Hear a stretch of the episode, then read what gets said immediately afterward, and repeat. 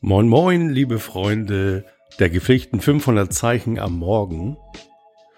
Willkommen zu meiner ersten regulären Episode des 500 Zeichen Podcast, des Podcasts zur gleichnamigen Reihe im Blog, blogfrei.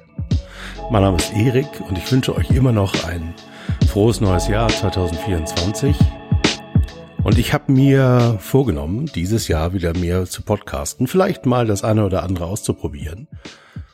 Und nachdem ich festgestellt habe, dass 50 von euch, die vielleicht nicht deckungsgleich sind oder vermutlich nicht deckungsgleich sind mit meinen 380 Leserinnen des Newsletters, sich meine Nullnummer des Podcastes angehört haben, was ich finde für einen vollkommen unbekannten Podcaster, wie ich es doch eigentlich bin. Und ein Thema, das wirklich so ein bisschen erklärungsbedürftig ist, da muss man erstmal reinhören. 500 Zeichen, hä, was soll das denn sein? Ähm, und angehört haben sich auch alle, das passt beinahe bis zu Ende, die acht Minuten, die ich da als Nullnummer rausgeschickt habe. Also habe ich gedacht, cool, 50 ist gut, vielleicht schaffen wir das mit der ersten Episode auch. Das wäre natürlich super geil. Also die Grundidee ist, dass ich alle 14 Tage die 500 Zeichen Artikel, die ich, äh, die Posts, die ich per Newsletter oder im Blog oder über das Fediverse oder was es sonst noch alles so gibt, Facebook, Instagram ab und an mal veröffentliche, die ihr euch ganz gemütlich per Newsletter oder per RSS-Feed abonniert einfach ring2 at norden.social im Fediverse oder bei blogfrei.de. Abonniert einfach den Newsletter, dann kriegt ihr jeden Morgen, der, den es eine 500 Zeichen äh, gibt. Normalerweise so zwischen zwei bis dreimal die Woche. Manchmal, wenn ich ganz kreativ bin, auch fast jeden Tag, kommen 500 Zeichen in eure Inbox und sie handeln in der Regel vom Leben an sich, von Anekdoten, die mir passiert sind, von Gedanken, die ganz früh morgens beim Kaffee in meine innere Timeline sozusagen reinschluppen und die ich für wert halte, sie aufzuschreiben. Manchmal in Gedichtform, ich experimentiere sehr gerne in Gedichtform, kleine Geschichten, manchmal Dialoge, je nachdem, was mir gerade so in den Sinn kommt.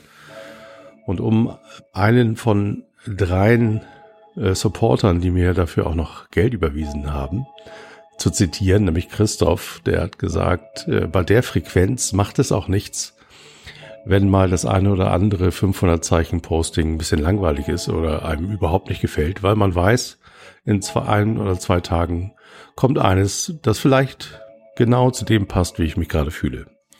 Und das ist doch ein schönes Feedback. Apropos Feedback, solltest du meine 500 Zeichen abonniert haben, als Mail oder im Blog oder diesen Podcast hören, dann freue ich mich über Feedback an mail eh@blogfrei.de oder erik@blogfrei.de kommt beides an. So, die Idee ist, dass ich euch die paar 500 Zeichen Postings, die es gibt oder gab in den ersten 14 Tagen dieses Jahres vorlese und euch so ein bisschen was dazu erzähle. Das erste vom dritten ersten ist eine Erinnerung an ein Blogposting, das äh, meine gute Bekannte und ähm, Freundin Noah So mal geschrieben hat vor ein paar Jahren. Ich meine, es war sogar ein Bild dabei, wie sie in einem, in einer Badewanne liegt, aus dem Fenster guckt und sich die Fußnägel lackiert. Und das hat mich so fasziniert, weil die Grundaussage, die sie hatte, war und ist auch die Überschrift zu den 500 Zeichen am Morgen vom 3.1.2024. Wellness ist Rebellion. Und wenn man so ein bisschen drüber nachdenkt, dann ist da was dran. Eine gute Freundin hat einmal einen Satz gesagt, einen von denen, die dir zunächst unsinnig vorkommen, im Laufe des Lebens aber von Ereignissen und Erlebtem mit Sinn aufgeladen werden.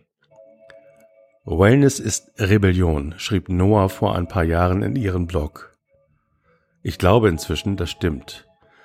Vor allem die ohne sündhaft teure Hotels am See oder an der Nordsee. Das selbstliebevolle Kümmern, das immer wieder warm Wasser in die Wanne einlassen. Das ist Rebellion gegen alle Verwertungslogik. Lackiert euch die Nägel, Rebellen. Ja, und wenn ich das vorlese, dann denke ich auch, ja, das stimmt, verdammt nochmal.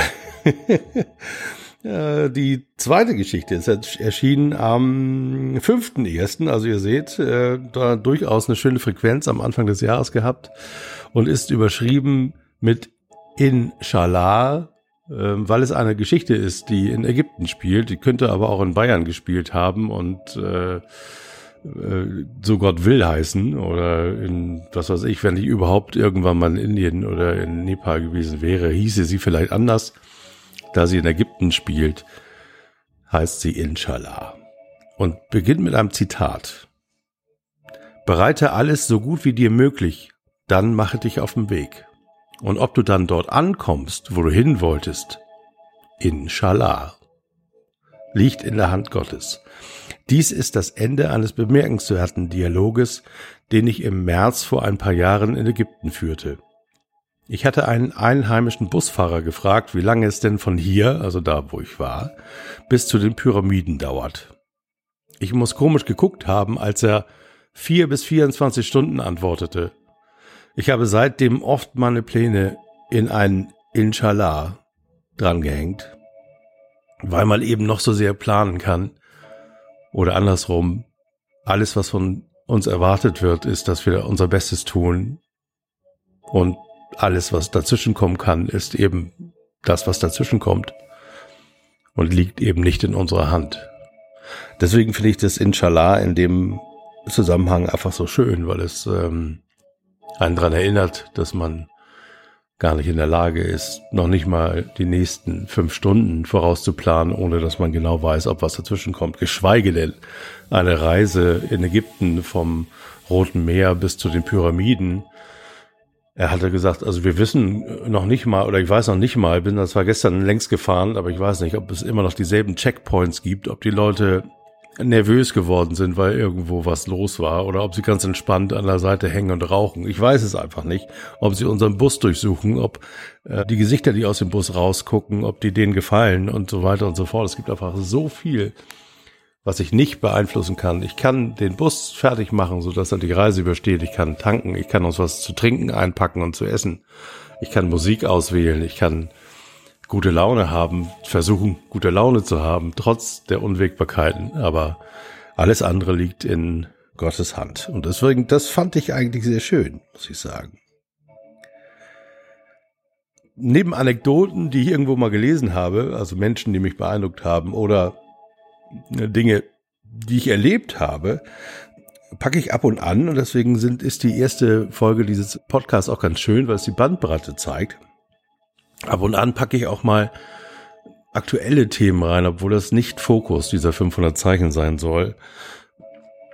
Und ich habe die ganze Zeit überlegt, soll ich über die Bauernproteste was schreiben, weil sie haben mich wirklich beschäftigt in dieser Woche, auch in der Woche danach. Und mir fiel einfach kein Hook ein, kein Anlass. Und dann habe ich Fernsehen gesehen. Ich habe die Tagesschau gesehen und dann habe ich jemanden gesehen, ein Gesicht, das mir bekannt vorkam. Ich kenne ihn nicht besonders gut, aber wir treffen uns regelmäßig im Hinterhof, weil er dort bei Nachbarn wohnt, wenn er gerade nicht in seinem Biogut in der Nähe von Hamburg, ich meine, es ist in Ahrensfelde, Tiere und Pflanzen bewirtschaftet, die wir denn auf dem Biomarkt kaufen können. Übrigens nicht ganz billig, aber sehr, sehr, sehr gut. Kleiner Tipp, am Ende des, der Marktzeit verschleudern die zwar ihre Sachen nicht, aber man kann das eine oder andere Schnäppchen machen. Ich glaube, das ist auf jedem Markt so. So auch auf Biomarkt in Ottensen. Der, die 500 Zeichen kommen vom 7.1.2024 und die Überschrift ist besorgter Biobauer.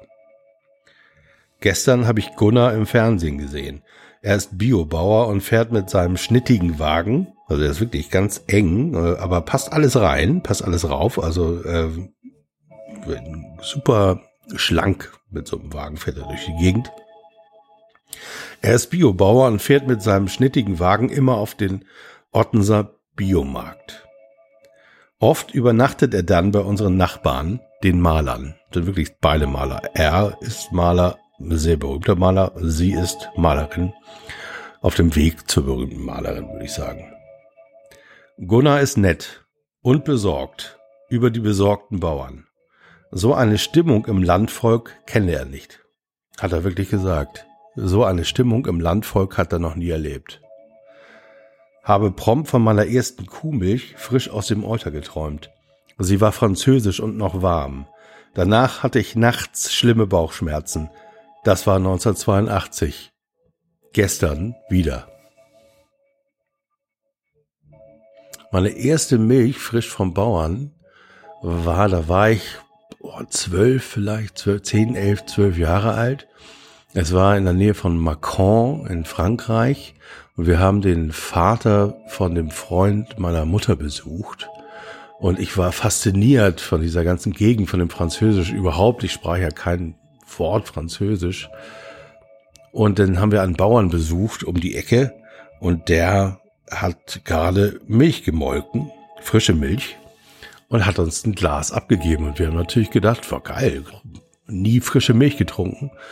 Und diese Milch ist weder pasteurisiert noch homogenisiert oder in irgendeiner Form bearbeitet und wirkt auf den menschlichen Körper einfach ganz anders. Und mir war wirklich nicht sehr gut. Das, da kann ich mich noch sehr gut dran erinnern. Apropos erinnern. Es ist ja Winter und ich weiß nicht, wie es euch geht, aber ich bin nicht so richtig der Wintertyp. Ich habe immer ein Handicap, wo ich früh im Winter oder hänge ich quasi den Rest bis in den März damit rum, hab irgendwie bin schlapp und trag diese Erkältung quasi mit mir mit. Das war jetzt dummerweise auch noch Corona, gleich Anfang Oktober, so dass ich weiß nicht, was ihr so macht, also heiße Badewanne oder sowas mit einem Baileys und einer Mentholzigarette. Aber ich schnapp mir ab und an mal Erinnerungen aus dem Sommer und im Sommer gehe ich gerne segeln. Also ähnlich wie die Maus Frederik, die die Sonnenstrahlen eingefangen hat im Winter, im Sommer, um im Winter den Mäusen in ihren in, in der Höhle vom Sommer erzählen können, habe ich für mich und uns einen Moment eingefangen an den ich mich wohl so lange erinnern werde, wie ich äh, hier auf dieser Erde weile. Und das ist ein kleiner Turn von der Insel Lieu bis zur nicht weit entfernten kleinen Hafenstadt, kann man gar nicht sagen, dem Hafendorf Düreborg auf Fünen in der dänischen Südsee. Die Crew hat noch geschlafen, als ich morgens um sechs oder kurz vor sechs sogar die Leinen losgemacht habe. Und so beginnt die Erinnerung am 11.01. auch mit 6 Uhr. Leinenlos Lieu. Kaum Wind. Das Schiff schlupt leise mit drei Seemeilen pro Stunde durch die dänische Südsee und ich denke mir, so ein Morgen hat was. Wenige andere Yachten sind so früh unterwegs. Der Dunst der Nacht liegt noch neckig über dem nahen Land, ein paar Kühe stehen schräg an einem Abhang neben mir, während die Mädchen noch im Vorschiff schnorcheln. Schon um neun Uhr laufe ich in Farbock ein, einklarieren. Vorher aber gibt's Frühstück. Die Crew ist nur auch wach. Guck mal, habe ich gelogen. Bin gar nicht nach Düreborg gesegelt, sondern nach Farbock. Ist aber auch nicht viel weiter, sind noch anderthalb bis zwei Seemeilen weiter. Und ich kann mich noch sehr gut dran erinnern, es war an dem Morgen auch nicht besonders warm, auch nicht kalt, eher so ein bisschen frisch. Und man segelt um so eine Ecke herum, die durchaus flach ist, aber wir haben nicht viel Tiefgang, also habe ich es mal gewagt, relativ nah am Land längs zu segeln. Und meine Töchter haben das immer das Teletubbyland genannt, weil es genau so eine grüne, wellige Fläche hat, wie bei den Teletubbies. Und da segelst du morgens in einer mit ganz, ganz wenig Wind und auch nicht schnell, aber du trödelst da einfach durch die dänische Südsee. Die Sonne ist aufgegangen und fängt schon an zu wärmen. Und dann segelst du in Richtung Farborg, ein sehr, sehr schöner Hafen. ein etwas größerer Hafen, also habe ich logen, in der Nähe von Düreborg, dem kleinen Hafen. Und äh, da läufst du eine ganz kleine Weile bis zu sehr leckeren Bäcker. Und die haben eben noch geschlafen, selbst als ich angelegt habe.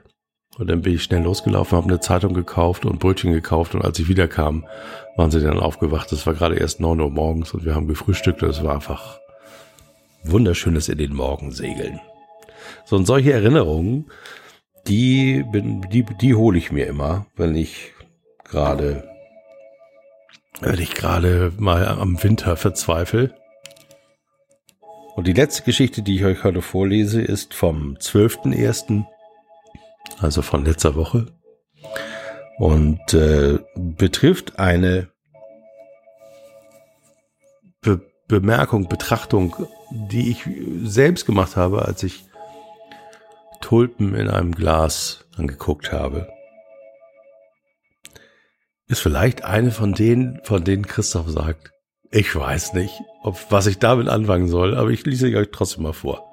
Die Überschrift heißt Tulpenleben. Tulpen wachsen auch nach dem Abschnitt weiter. Gemeinsam stehen sie in einer Vase und recken sich zum Licht. Wenn man sie fragte, sie würden sicher sagen, sie wären am Leben. Und vielleicht wetteifern sie ja miteinander. Wer die Höchste wird, die schönste, die schillerndste. Und am Ende neigen sich ihre Köpfe nach unten, öffnen sich ihre Blüten und erblicken das erste Mal die Wahrheit, dass sie abgeschnitten waren, die ganze Zeit, die sie sich lebendig wähnten. Ja, ich weiß nicht, was man daraus ziehen kann, aber das war so ein Gedanke, der mir beim Anblick von den Tulpen kam, ob die überhaupt wissen, dass sie eigentlich gar nicht mehr am Leben sind. Das könnte man auch mit Tannenbäumen machen, die wachsen nur nicht mehr das fand ich bei den Tulpen, finde ich bei den Tulpen so abgefahren, dass die eben eigentlich in Anführungsstrichen schon tot sind. Oder irgendwas dazwischen. Und aber immer noch die Mühe sich geben, irgendwie gen Licht zu wachsen. Das war die erste Episode von 500 Zeichen am Morgen. Ich hoffe, es hat dir gefallen. Feedback, wie gesagt, gerne an äh, erik.blogfrei.de abonniere mich, alles weitere, alle Links zu den Artikeln stehen in den Show Notes, die Links zu ein Dienst, bei dem du mir Kaffee oder auch ein Bier ausgeben kannst, sind auch dabei. Ich bedanke mich bei den drei Menschen, die mich hier supporten, bei Thorsten, bei Christoph und bei Henning und wir hören uns spätestens in zwei Wochen. Ich habe mir überlegt, dass ich das am Sonntag mache, Heute ist ja Montag. Oder am Montag schreib mir auch zurück, ob du Montag oder Sonntag besser findest. Auf dem Weg zur Arbeit morgens oder schön beim zweiten Kaffee am Sonntag. In diesem Sinne wünsche ich dir noch eine schöne Woche. Bleib mir gewogen und bis bald.